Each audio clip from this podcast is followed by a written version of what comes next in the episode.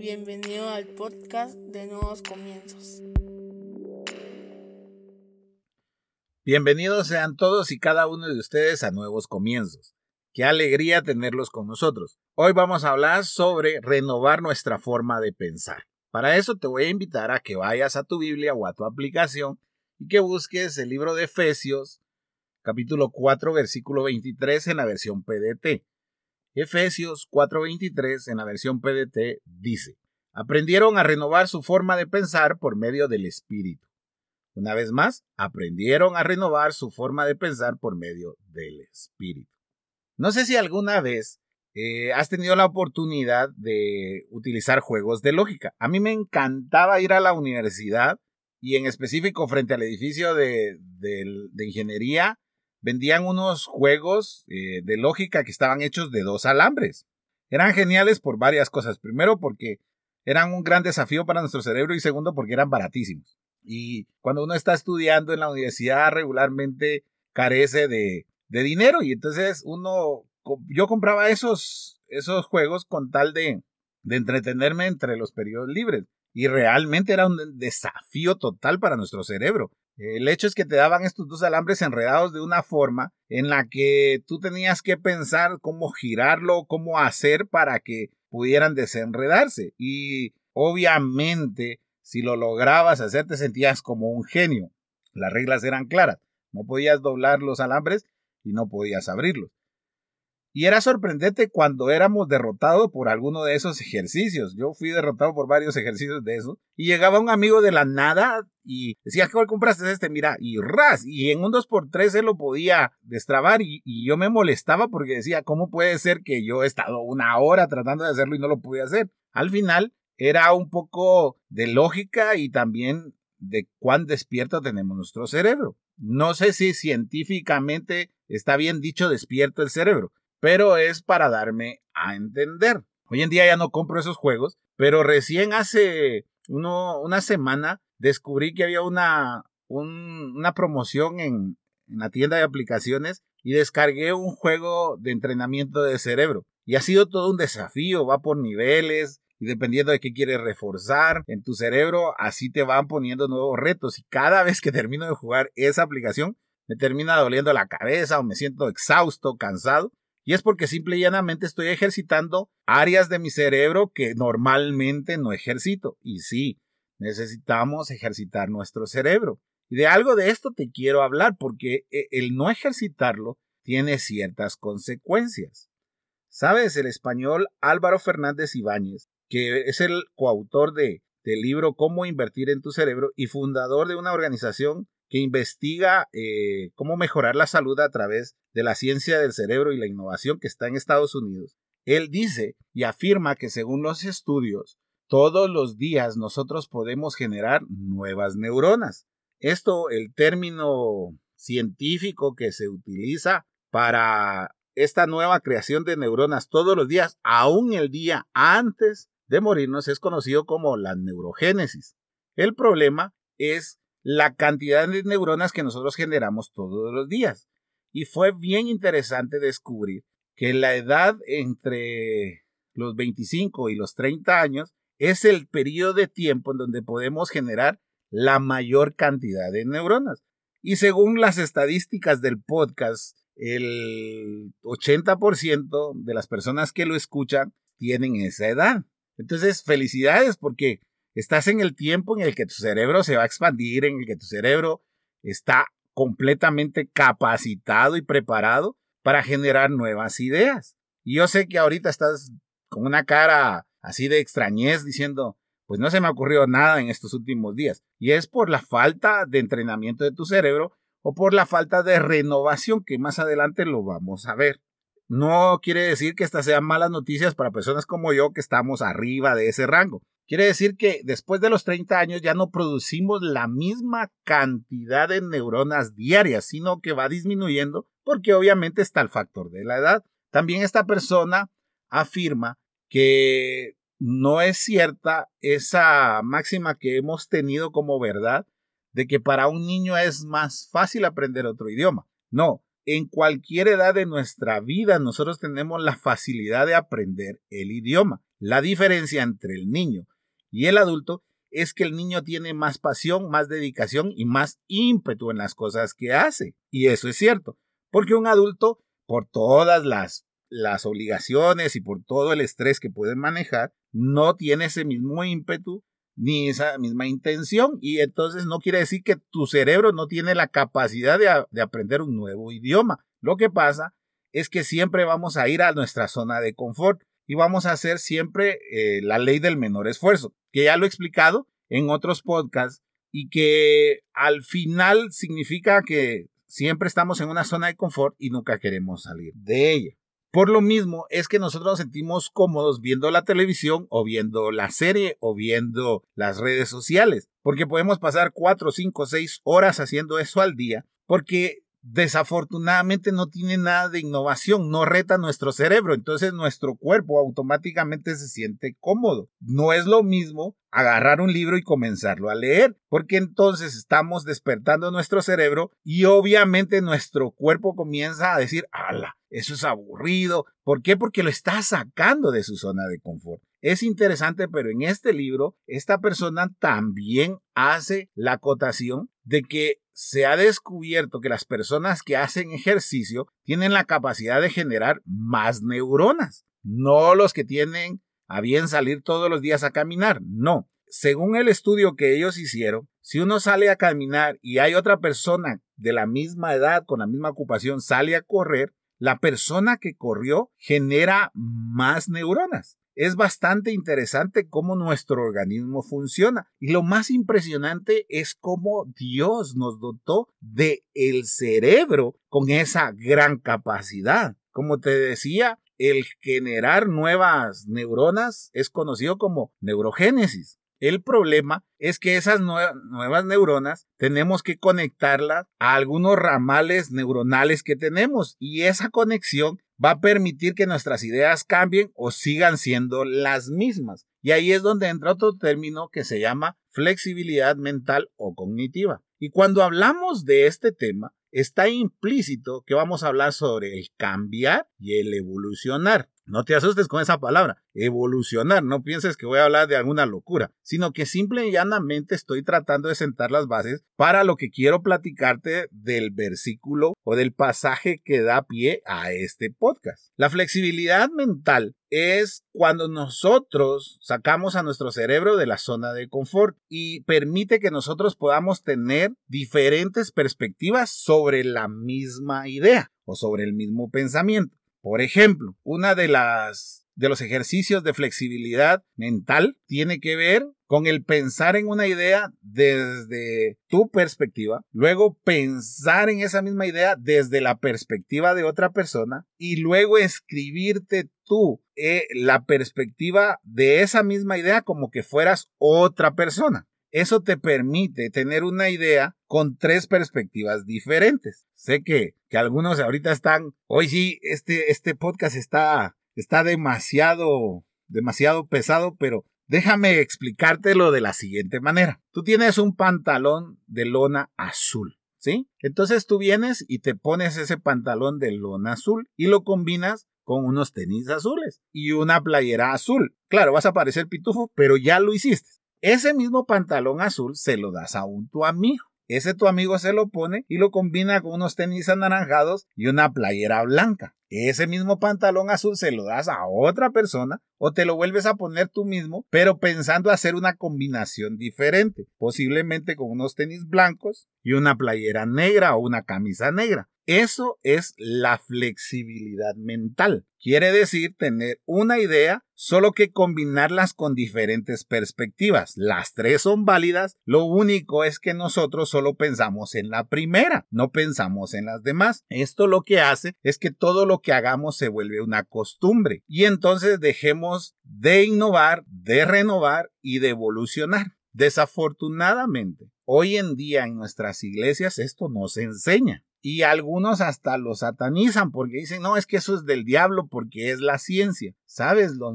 muchos, los mayores científicos que ha producido la ciencia, siempre llegaron a un punto de comprender que la única manera de entender más allá de la ciencia era reconociendo que existía Dios. Entonces la ciencia y el conocimiento que viene de Dios no, no son enemigos, sino son complementarias. Por eso es que yo te hablo de esto. En nuestras iglesias no se habla porque desafortunadamente las autoridades eclesiásticas también han caído en una zona de confort, haciendo las cosas de la misma manera que se hacían hace 50 años o hace 100 años. Y piensan que si mueven alguna cosa, es más, hay algunos líderes de iglesia que piensan que si mueven la silla de su lugar, están dándole entrada al diablo porque alguien se está revelando y cuando en realidad posiblemente se debe de cambiar la silla de lugar porque está entrando sol, porque hay una gotera en ese lugar, pero estamos tan mal acostumbrados a estar en la misma zona de confort en nuestras iglesias que se ha dejado de hablar de todo esto, de la renovación de nuestros pensamientos, de la renovación de nuestra manera de pensar por medio del Espíritu. Entonces, aquí quiero llegar con esto,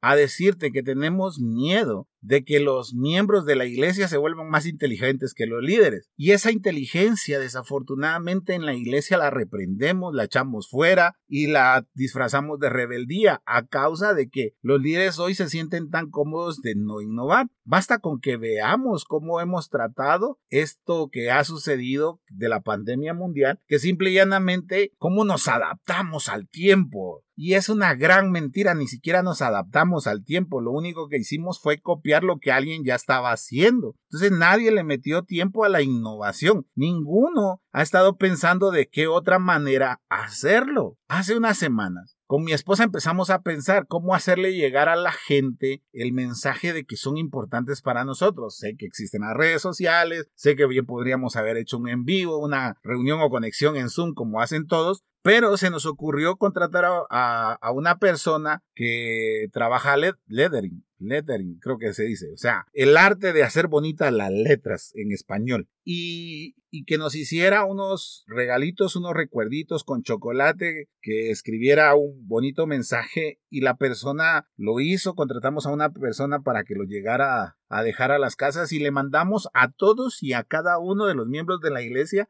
una sorpresa como esta. No saben la reacción que hubo en las personas. Fue así como, qué, qué bonito detalle, qué alegre pertenecer a una iglesia diferente. Y tú me vas a decir, sí, pero tu iglesia es pequeña. Pues si es grande, contrata 50 mensajeros y nada te cuesta mandarlo a dejar. Sí, pero todos viven en el mismo sector. Pues si, eh, si las personas pueden hacer el esfuerzo de moverse de otro sector hacia la iglesia, creo que tú como líder puedes hacer el mismo esfuerzo de moverte de la iglesia hacia otro sector. Pero era lo que te digo, no tratamos de innovar y de cambiar eh, las las formas para hacer las cosas. Hoy todo el mundo hace Facebook Live, eh, transmisión en vivo en YouTube, eh, ahora Insta Live y entonces eh, discipulado en Zoom. Y no los estoy criticando, aplaudo eso, pero creo que hay más que hacer. Creo que debemos realmente innovar. Si la herramienta social más utilizada hoy en día es WhatsApp, ¿por qué no hacemos algo en WhatsApp? Y algunos van a decir, ya lo estamos haciendo. Sí, pero solo para dar a conocer noticias. ¿Por qué no haces un devocional para el WhatsApp? Un devocional cortito. ¿Por qué no haces resúmenes? ¿Por qué no haces, por qué no compartes imágenes? ¿Por qué no hay esa interacción? No que nosotros tratamos que la gente se adecue al horario de la iglesia, sabiendo que en la casa posiblemente las personas tienen una agenda completamente diferente. Yo lo veo en mi casa, mi esposa se levanta, tiene que estar viendo que los niños ya estén listos porque mi hija tiene clases de tal hora a tal hora, termina mi hija una hora después, tiene que eh, conectarse mi hijo, termina mi hijo y esta semana que estuvieron en exámenes tuvieron que conectarse en la noche, mi esposa tiene que correr para la, la comida, el almuerzo, en la tarde deben de hacer tareas. ¿A qué hora? Aunque en la iglesia nos digan que nos conectemos a las cinco y media, no vamos a poder. ¿Por qué? Porque hay una agenda que nosotros no la estamos marcando, sino que esta este caos que ha, ocasionado la pandemia simple y llanamente modificó todas nuestras costumbres. Entonces, ¿por qué la iglesia no está modificándose? Por eso es que desde el principio yo dije, no vamos a hacer en vivos, no vamos a hacer live, lo que vamos a hacer realmente es un podcast para que si los que tienen que salir a trabajar y tienen vehículo pueden ponerlo en su radio para que puedan irlo escuchando o cuando lleguen de su casa, cuando estén desestresados, puedan ponerse unos audífonos y escuchar el mensaje y también decidimos no hacer el mensaje de una hora, sino lo más, y si te has fijado, lo hemos ido acortando a 25, 30 minutos porque creemos que la situación y el momento cambió. No hemos cambiado el mensaje ni lo vamos a hacer. Seguimos teniendo como base la Biblia, pero definitivamente nos tenemos que adecuar al tiempo. El problema no es solo en la iglesia, sino que a causa de que en la iglesia no se predica de estos cambios, de, esta, de este comportamiento de nuestro cerebro, nosotros también tomamos esas ideas de estar en una zona de confort y afuera de la iglesia, en nuestra vida diaria, también estamos teniendo las mismas ideas y estamos haciendo que nuestro cerebro se duerma. No estoy diciendo que eres más inteligente o menos inteligente, sino que simple y llanamente tu cerebro no se está ejercitando. Por ejemplo, si tú eres alguien que llega a su trabajo, hace siempre lo mismo y sale a la misma hora, toma la misma ruta, no hay ninguna innovación en tu cerebro y por eso es que vemos tanta gente atrapada en el tráfico. Es más, la innovación que todos hicieron en el tráfico, en lugar de buscar rutas alternas o buscar otro camino, lo que hicieron como innovación es tomar la foto, subirla a una historia de Instagram y decir, ¿qué tráfico? Imagínate, yo sé que ahorita algunos de ustedes están peleando conmigo diciendo, ah, no, no es cierto. Por lo menos si tienes amigos en tus redes sociales, entra a ver a la hora de alto tráfico en Guatemala, que todos sabemos cuál es, y te vas a dar cuenta que muchos comparten la misma historia, o sea, con diferente foto, pero la misma idea, porque a alguien se le ocurrió. Hace un tiempo que salió Instagram, lo primero que hizo todo el mundo fue eh, tomarle foto a su comida y todos empezaron a tomarles fotos a su comida. Yo decía, no puede ser que el Instagram lo estemos usando para tomarle foto a su comida. Hoy en día existe otra red social que se llama TikTok. ¿Y qué es lo que pasa? Que todo el mundo se, se se graba haciendo retos, todo el mundo se graba bailando, todo el mundo se graba tomando ciertos diálogos chistosos para hacerlos ellos mismos y eso genera eh, seguidores. Digo, realmente no podemos innovar en algo más. Es, es, más, hay algunos que, que han, iglesias que han abierto su TikTok. ¿Para qué? Para compartir pedacitos del mensaje. Digo, no puede ser. Por favor, adáptense al tiempo, evolucionen en sus pensamientos, pero no lo hacemos. Sabes, tú conoces que yo tengo más de 20 años de trabajar en la misma empresa. Y durante yo fácil puedo contar unas 10 veces en las que los mismos empleados, los gerentes o gente de puestos superiores han tratado de sacarme de la empresa. Y después de 22 años no han podido, no porque sea el predilecto de mi jefe ni nada por el estilo, sino que simple y llanamente porque siempre he tenido esa costumbre de pensar diferente, de pensar en cómo harían ellos para ser mejores y cuando ellos han planeado algún, alguna cosa contra mí, ya yo tengo la respuesta a ese plan, no porque esté pensando todo el tiempo, sino que simple y llanamente lo que hoy estoy haciendo en mi trabajo, estoy pensando cómo lo haría otra empresa, cómo lo haría otra persona, estoy tratando de entrenar a mi cerebro para que cuando llegue el momento adecuado pueda hacerle frente. Eso es lo que te decía que se llama flexibilidad mental. Pero ¿cuántos de nosotros nos ponemos a pensar de diferente manera en un mismo punto? Muy poco. No lo hacemos en las iglesias y no lo hacemos en nuestra casa, menos en nuestro trabajo. Durante muchos años fui líder de, de un grupo. Y recuerdo que desde el primer día yo dije, el día que haya alguien que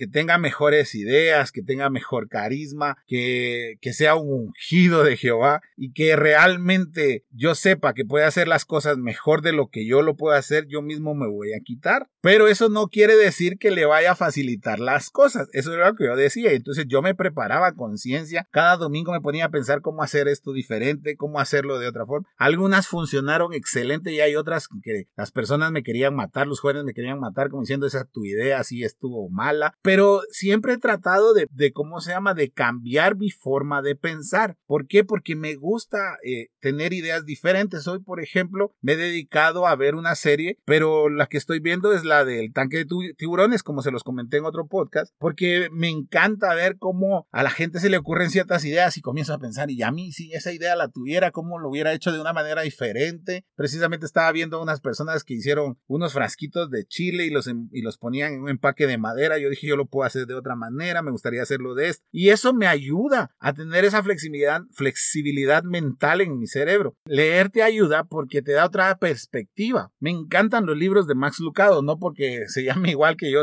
sino que tiene una manera, una narrativa completamente diferente e innovadora de las historias bíblicas. Estaba leyendo un libro sobre la vida de José que él escribió y fue interesantísimo cómo él imaginó la vida de José, cómo puso ciertos detalles. Y yo dije, wow, yo he leído la Biblia, la vida de José la he, oído, la he leído, ¿qué? 50 veces he oído prédica de la vida de José de la misma manera, pero nunca había leído esa manera. Y, entonces lo que provocó en mí fue volver a ir a la Biblia, a leer de nuevo la historia de José, pero en la que en el momento que la iba leyendo, iba pensando de una manera completamente diferente. A ti no te gusta leer por eso mismo y por eso es que no tienes esa flexibilidad mental. Como te digo, no te estoy diciendo si, son, si eres más inteligente o eres menos inteligente, sino que simple y llanamente te estoy diciendo cómo puedes hacer para aprovechar ese cerebro que Dios te ha dado, porque la honra a Dios también es hacer buen uso de lo que se nos dio y el cerebro se nos dio. Pero para que veas que no estoy solo hablando de, de mi persona o solo hablando de este español, yo te aseguro y eso era lo que yo estaba analizando cuando estábamos, eh, estaba escribiendo lo que iba, lo que iba a hablar en el podcast, que Pablo terminó siendo más eh, sabio y con ideas muchísimo mejores que cuando era Saulo. Y cuando era Saulo, él fue capacitado, enseñado, entrenado por Gamaliel. Y eso es interesantísimo porque Gamaliel era uno de los mejores maestros en ese entonces, porque Gamaliel era súper, súper respetado. Según estuve investigando, el abuelo de Gamaliel fue una de las personas que fue de los genuinos maestros de la Torah. Y entonces e, es impresionante esa relación que tuvo Gamaliel con Pablo. Por eso es que él estaba a los pies de Gamaliel hablaba sobre un método de enseñanza muy cercano que solo podían tener los maestros hacia los jóvenes que tenían toda la gana y el ímpetu de aprender. Y Saulo aprendió de Gamaliel de esa manera, pero cuando salió y aprendió de un ser superior, de una persona completamente superior a Gamaliel, que fue Jesucristo, él evolucionó en su manera de pensar. Ya no solo le predicaba a los que eran judíos, sino le predicó a los gentiles, fue a buscar a los gentiles y terminó siendo más sabio de que cuando recibió su educación. Hoy en día nosotros con la educación que tenemos en la universidad nos conformamos, cuando realmente es el 5% de todo lo que puedes aprender con respecto a la carrera que tú tienes. Debemos de seguir investigando, debemos de seguirnos preparando. Un día estaba hablando yo con un doctor de matemáticas y de matemáticas y yo le decía a él, mire cómo se llega a ser doctor en matemáticas, no, no, no teniendo una vida social y él me dijo, no, estás equivocado un doctor en matemáticas lo, lo vas a lograr ser cuando todos, todo el tiempo estés pensando en cómo solucionar de una manera diferente un problema. ¡Wow! Dije, qué increíble. Imagínate si los cristianos hoy en día estuviésemos pensando de una manera diferente para solucionar problemas, problemas de la iglesia, para solucionar problemas para llevar el evangelio a otras personas, para solucionar problemas en nuestra casa, si pensáramos de una manera diferente. Por eso es que Pablo lo escribe en Efesios aprendieron a renovar su forma de pensar por medio del Espíritu. ¿El Espíritu Santo puede renovar nuestros pensamientos? Sí, pero necesitamos poner de nuestra parte. Necesitamos nosotros estar inconformes con la manera en la que pensamos hoy y buscar los métodos para que nuestro cerebro produzca no solo nuevas neuronas, sino nuevas conexiones neuronales para que las ideas puedan ser cambiantes y puedan evolucionar y podamos ser mejores. Sabes, la iglesia ya no necesita cristianos que solo se sienten a escuchar un mensaje o solo se sienten a encender a, a iniciar su sesión de Facebook y ver lo que dice el pastor durante una hora. No, la iglesia hoy en día necesita cristianos que sean personas pensantes, que se dediquen a solucionar problemas con la sabiduría de la ciencia y con la sabiduría que viene del Señor. Y que por medio del Espíritu Santo puedan enseñarle a otros a renovar su pensamiento. Eso es lo que queremos. En nuevos comienzos, realmente nosotros queremos que todos, todos superen al pastor en temas de ideas, en temas de cómo hacer las cosas porque no tenemos miedo a la inteligencia, porque en nuevos comienzos nosotros no reprendemos el conocimiento, todo lo contrario, hacemos todo lo posible por adquirirlo.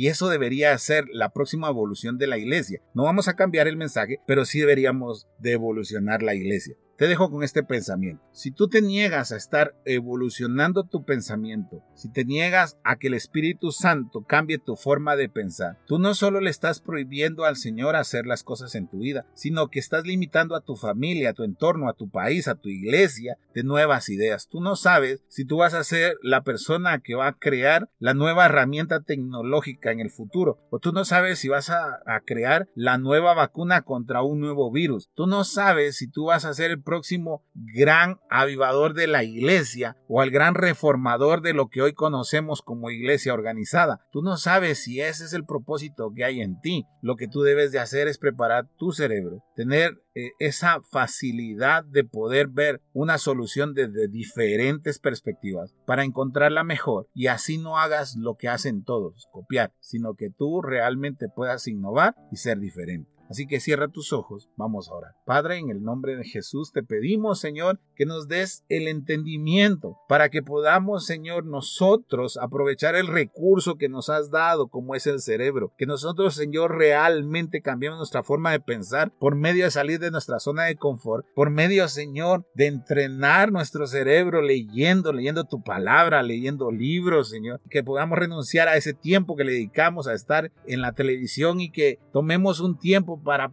tener perspectivas diferentes, para solucionar las cosas de diferente manera, porque entonces sí, tú vas a poder obrar por medio de tu Espíritu Santo en nuestro entendimiento y nos vas a ayudar a tener una mejor manera de resolver los problemas, una perspectiva diferente, un conocimiento mayor, Señor, para que la iglesia pueda seguir evolucionando y adaptarse al nuevo tiempo sin cambiar el mensaje, Señor. Padre, en el nombre de Jesús, queremos decirte que estamos dispuestos, en nuevos comienzos estamos dispuestos, Señor, a que tú nos desafíes en nuestro cerebro, Señor, para que podamos evolucionar nuestro pensamiento y hagamos las cosas diferentes, según como tú deseas que vayamos avanzando y no como las personas puedan imponernos las ideas, Señor. En el nombre de Jesús te pedimos que nos permita, Señor, poner en práctica lo que hoy aprendimos y que a partir de hoy podamos volver a retomar la palabra, volver a retomar la Biblia y ver de una perspectiva diferente cada historia, cada mensaje, cada pasaje que has dejado en tu palabra, Señor. En el nombre poderoso de Jesucristo. Amén y amén.